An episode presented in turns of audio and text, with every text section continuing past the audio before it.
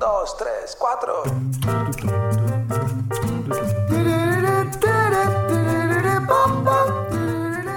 14 de febrero es el día de San Valentín, algo que no se festeja mucho por este lado del mundo, pero que de a poquito cada vez tiene más presencia. El amor es una cosa maravillosa, pero a veces el amor hace que nuestros bolsillos se vacíen. Hoy vamos a estar hablando de errores financieros relacionados con el amor. Mi nombre es Rodrigo Álvarez y esto es el podcast de Neurona Financiera.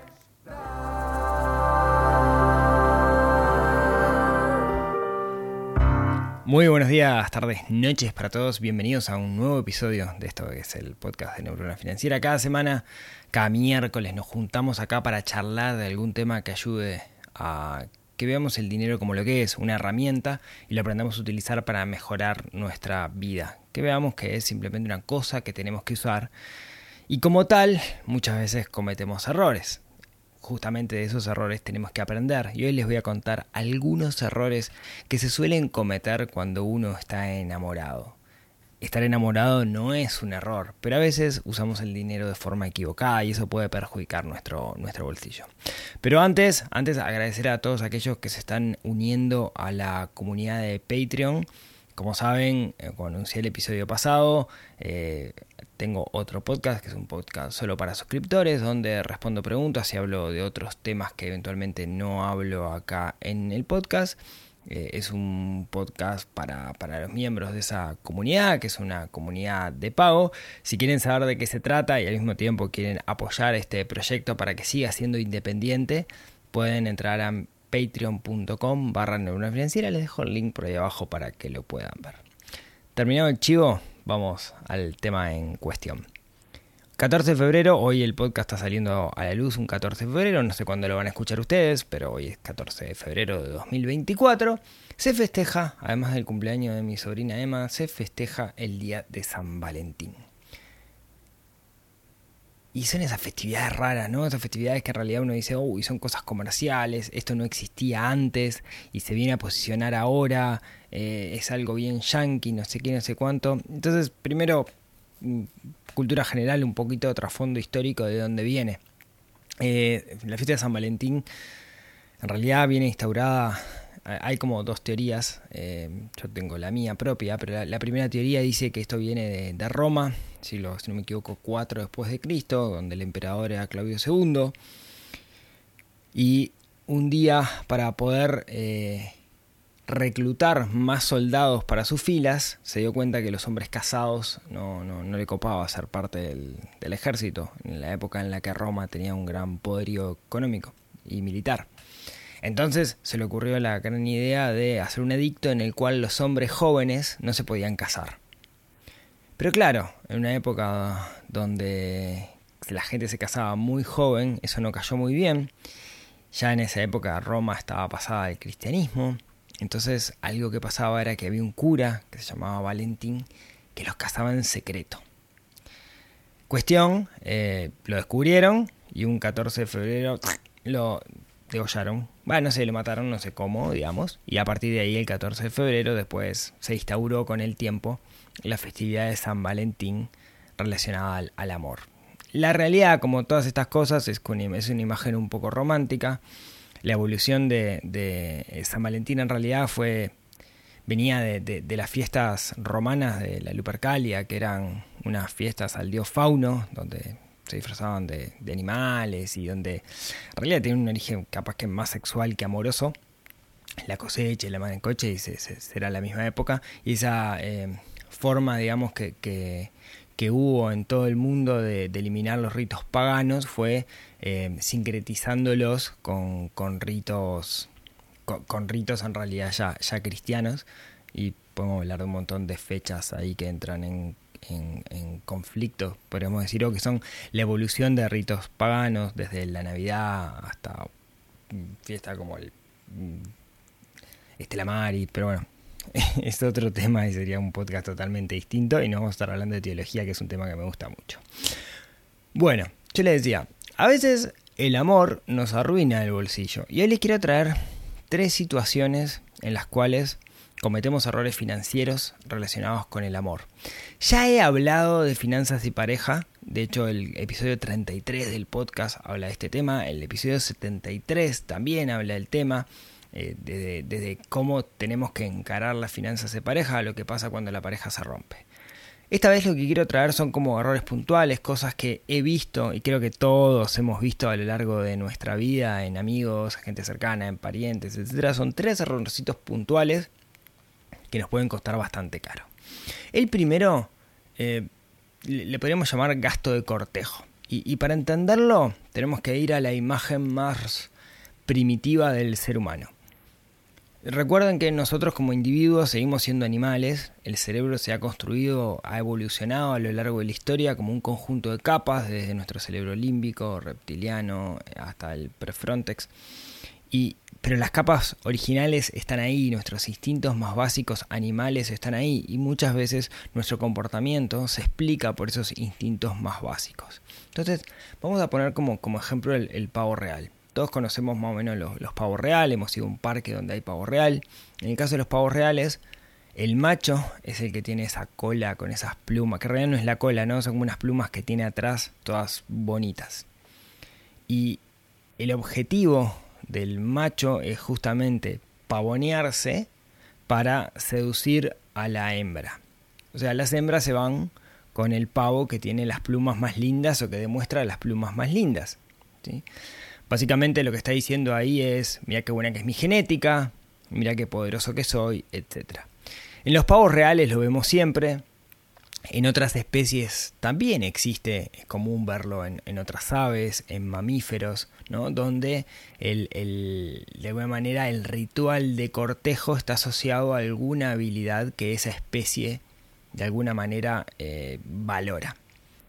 Y nosotros los humanos no somos la excepción de la especie humana. Es normal en una etapa de enamoramiento, en una etapa de cortejo, que exista este concepto de pavoneo, este concepto de, mira, estas son mis cualidades. ¿Cuáles son las cualidades usualmente en las que, de nuevo, nuestro instinto animal busca demostrar para poder conquistar? Bueno, las típicas, el físico, los talentos, habilidades, pero también los recursos, los recursos económicos. Recordemos que nosotros como especie evolucionamos eh, sabiendo que la aceptación social es una de las cosas más importantes que nos va a permitir la, subsistencia, la supervivencia. Entonces, la aceptación social para nosotros es sumamente importante. Y hoy uno de los triggers, uno de los gatillos, una de las cosas que demuestra que nosotros somos eh, socialmente aceptables, está relacionado con lo financiero. Entonces, es normal que en una etapa de cortejo, esta etapa de pavoneo, ¿no? Esta etapa de cortejo, se tienda a demostrar una valía financiera, valía financiera que quizás no se tenga cuando bajamos a los papeles. Y todos conocemos alguna pareja que cuando comenzó eh, los regalos eran una cosa cotidiana que las flores, que los bombones, si nos metemos en cosas románticas, los viajes u otras cosas, comemos afuera yo pago, ¿no? Cualquiera de los, de, los géneros o cualquiera de, los miembros de la pareja tiene a tener esta, esta tendencia de, pavoneo, de demostrar el valor financiero que, tiene, ¿no? Entonces es normal los regalos, son normal eventualmente las, las cenas caras, también es normal el gasto en vestimenta porque asociamos la vestimenta con el aspecto físico que también es importante y ahí no cuidamos nuestro, nuestro bolsillo. ¿Cuál es el problema de esto? Bueno, el primero es que podemos gastar mucho en esa etapa de conquista. Conozco infinidad de casos que han gastado pequeñas fortunas en esa etapa de conquista, pero que se transforma después el día de mañana en una suerte de vacío porque no es sostenible en el largo plazo esa etapa de conquista donde todo el tiempo te traigo regalos. Entonces, luego de que la pareja se consolida, como que la gráfica de regalos o de, gastos baja y eso puede generar eh, que, esa pareja termine, termine justamente, ¿no? Porque no era la realidad lo que se presentaba en la etapa de enamoramiento que es lo que se presentaba después en la realidad cuando la, pareja se, consolida. Entonces, tengamos mucho cuidado porque esos gastos tienden a ser excesivos y la realidad es que lo que estamos haciendo estamos mostrando un yo que no somos nosotros.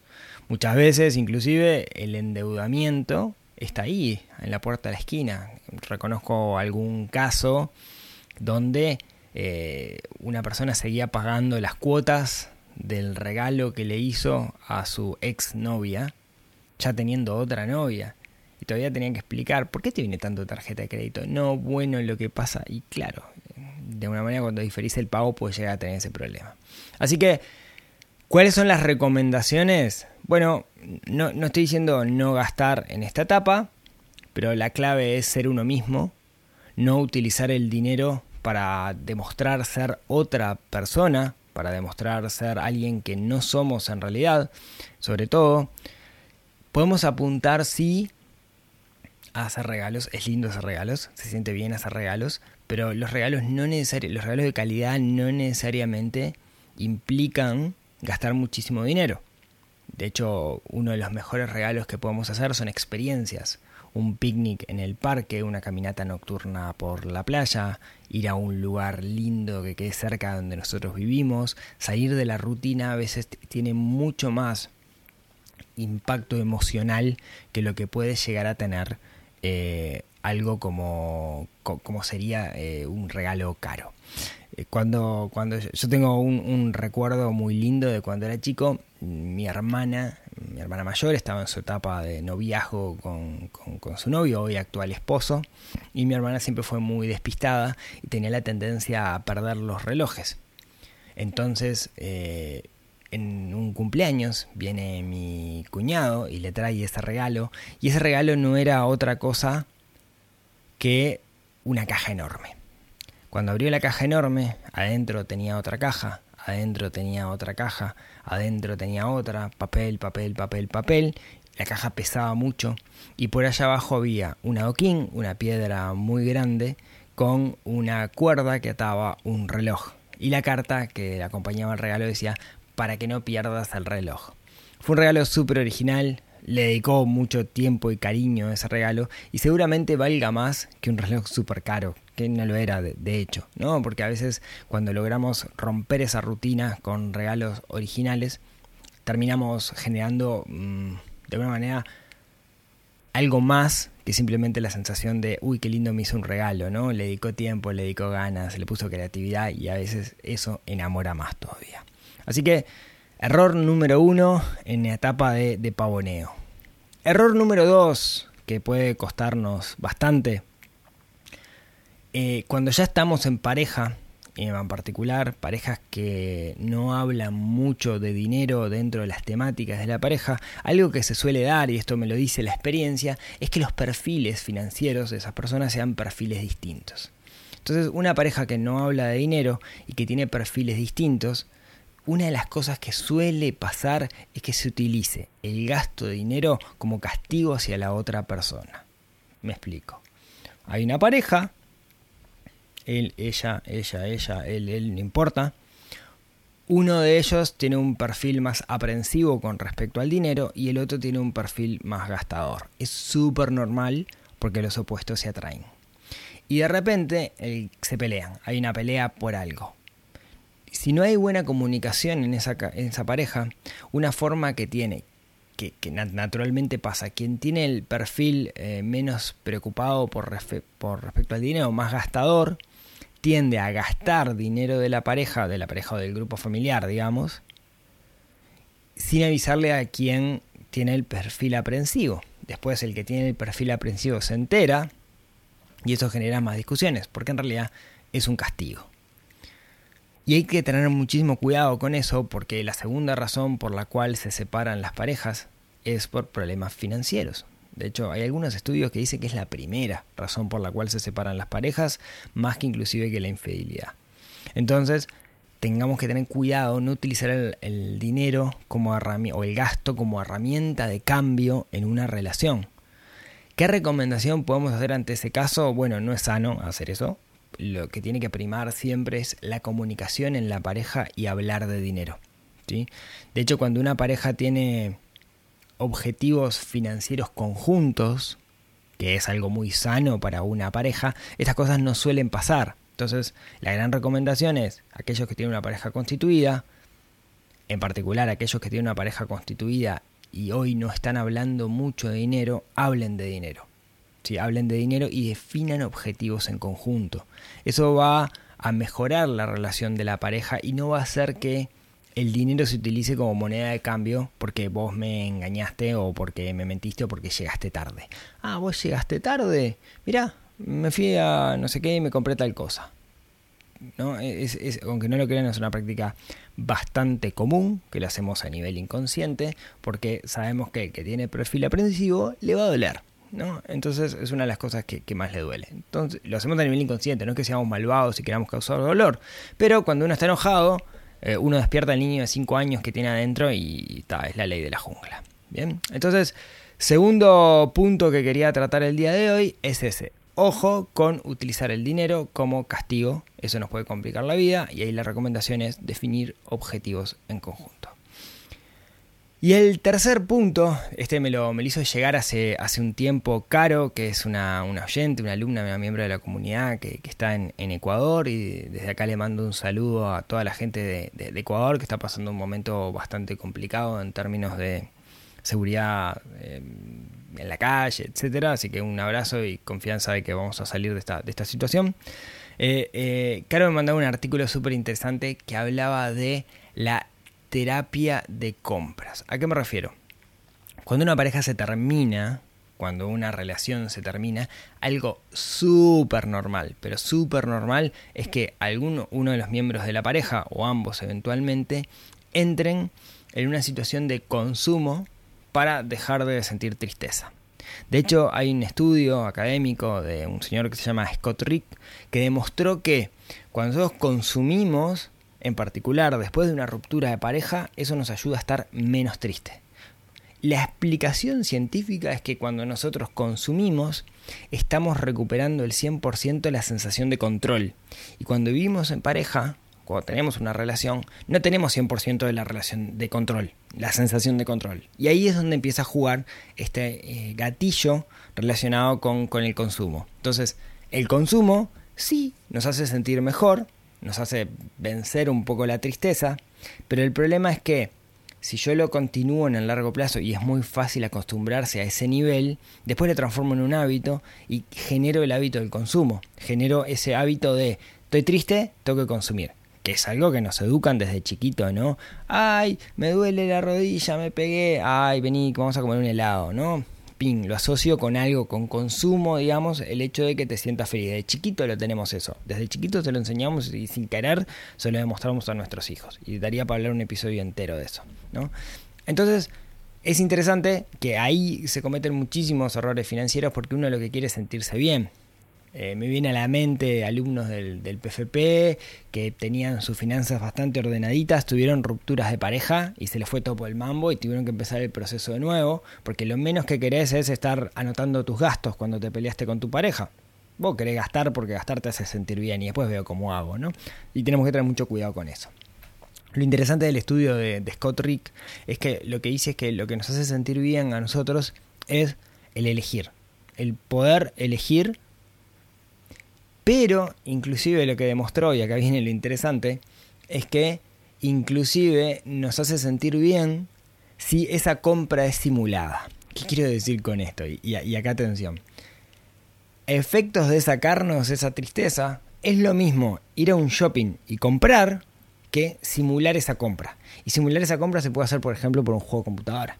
Si yo en un juego, en un simulador, hago algo donde opto por tener ciertos recursos, que eventualmente no me salgan dinero, la sensación de tristeza también se va. O sea, lo que nos hace sentir bien, en otras palabras, no es comprar, sino es tener el poder de elegir. Entonces podríamos reemplazar, y acá viene la recomendación, reemplazar la compra por elegir cosas que no necesariamente tienen que ser comprar. No sé, vamos a pintar de verde. Mi pareja no le gustaba que las paredes fueran verdes. Bueno, yo elijo pintar de verde. Capaz que no lo pinto de verde, pero elijo que voy a pintar de verde. Y eso ya me hace sentir mejor y me permite de alguna forma dejar de lado esa terapia de consumo. ¿sí? Entonces, vayamos por, por, por, esas opciones en vez de ir al consumo en sí mismo. Historias de gente que ha gastado fortunas cuando se rompen las parejas hay un montón. Yo tengo un montón arriba y no vale la pena tirarlas acá arriba de la mesa, pero estoy seguro que todos conocemos personas que el momento que termina una relación de pareja se vuelcan al consumo como terapia. Cuidado. Como siempre digo, somos débiles, reconozcámonos como débiles y no hagamos paseo de compras. O sea, si yo estoy triste porque me peleé con mi pareja o por lo que sea, tengo a la playa, no tengo al shopping.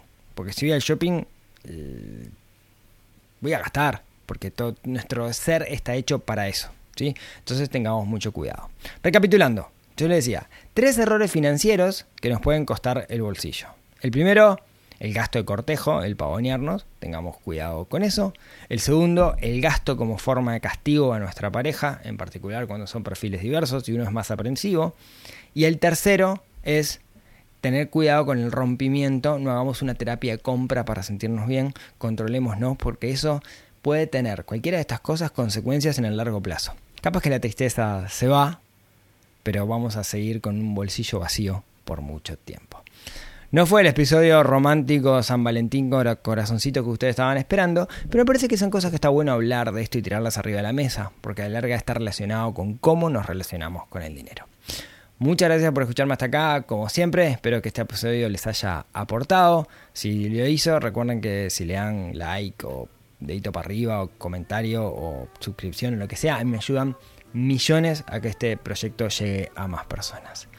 Muchas gracias y como siempre si tienen ganas nos vemos, nos hablamos y nos escuchamos la próxima semana en otro episodio que ayude a despertar esa neurona financiera que tenemos un poquito dormidos y estamos obligados a despertar para vivir una buena vida.